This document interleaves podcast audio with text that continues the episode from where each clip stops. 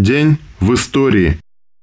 18 июля 1909 года в деревне Старые Гормыки Могилевской губернии в крестьянской семье родился великий советский дипломат, государственный деятель, министр иностранных дел СССР, председатель Президиума Верховного Совета СССР, дважды Герой социалистического труда Андрей Андреевич Громыко. 18 июля 1917 года Иваново-Вознесенский совет рабочих и солдатских депутатов вынес постановление с требованием передачи всей власти советам. В этот же день 1917 года Владимир Ильич Ленин, преследуемый контрреволюционным временным правительством, переходит на нелегальное положение до 6 ноября 1917 года. Цитата. «После июльских дней, — вспоминал он позднее, — благодаря особенно заботливому вниманию, которым меня почтило правительство Керенского, уйти в подполье. Прятал нашего брата, конечно, рабочий». Конец цитаты. В этот же день временным правительством закрыты большевистские газеты «Правда», «Окопная правда» и «Солдатская правда», разгром юнкерами типографии и редакции «Правды». 18 июля 1918 года в Алапаевске расстреляли родственников царской семьи.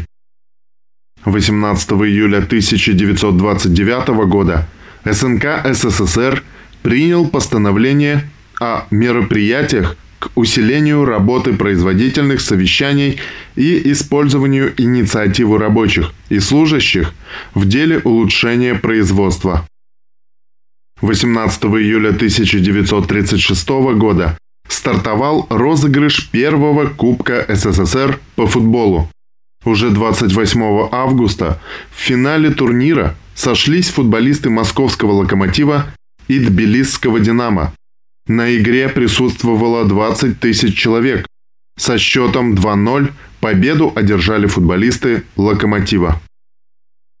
1936. Первая война с фашизмом.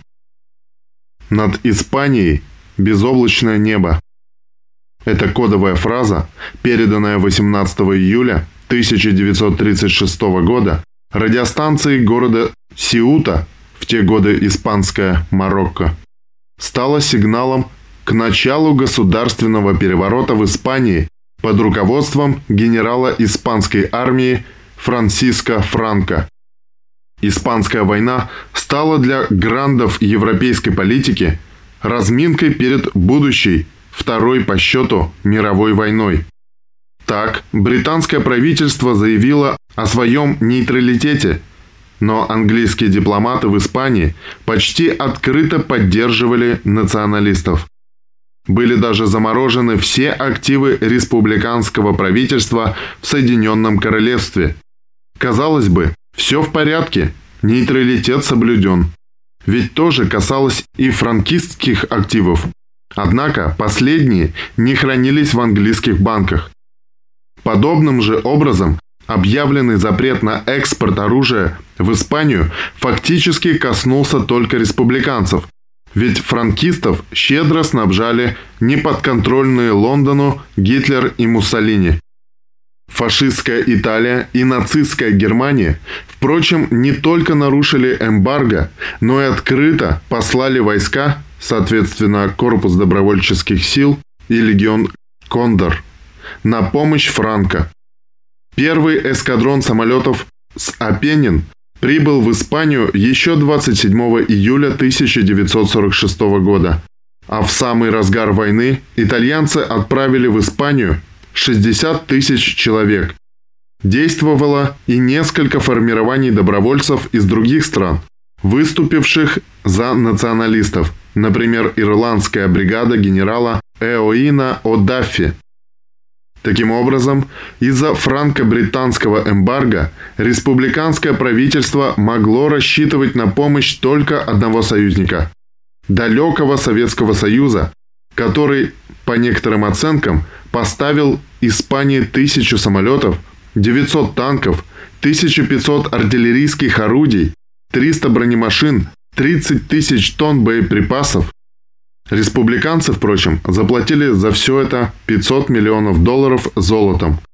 Помимо оружия, наша страна послала в Испанию более 2000 человек, по большей части танкистов, пилотов и военных консультантов.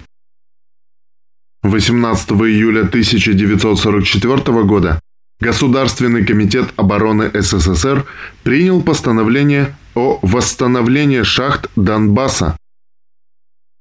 1955. ЦК КПСС и Совет министров СССР принял решение о предоставлении Северному Вьетнаму безвозмездной помощи в 400 миллионов рублей. В этот же день 1965 года в СССР с космодрома Байконур был осуществлен запуск ракеты-носителя с автоматической межпланетной станцией «Зонд-3» на борту. Аппарат станции передал на Землю снимки обратной стороны Луны. 1981. Первый таран транспортного самолета. 18 июля 1981 года транспортный самолет аргентинской авиакомпании нарушил границу СССР над территорией Армении. На борту самолета находился швейцарский экипаж. Перед заместителем эскадрильи, летчиком Валентином Куляпиным, была поставлена задача посадить нарушителей. Но на требования летчика швейцарцы не реагировали. Тогда поступил приказ сбить самолет. Нарушитель уходил в сторону границы. Тогда Куляпин решил идти на таран. Со второй попытки он ударил фюзеляжем по стабилизатору Канадера, после чего благополучно катапультировался из поврежденного самолета, а аргентинец свалился в штопор и упал всего в двух километрах от границы. Его экипаж погиб. Позже выяснилось, что самолет вез оружие. За подвиг летчика наградили орденом Красной Звезды.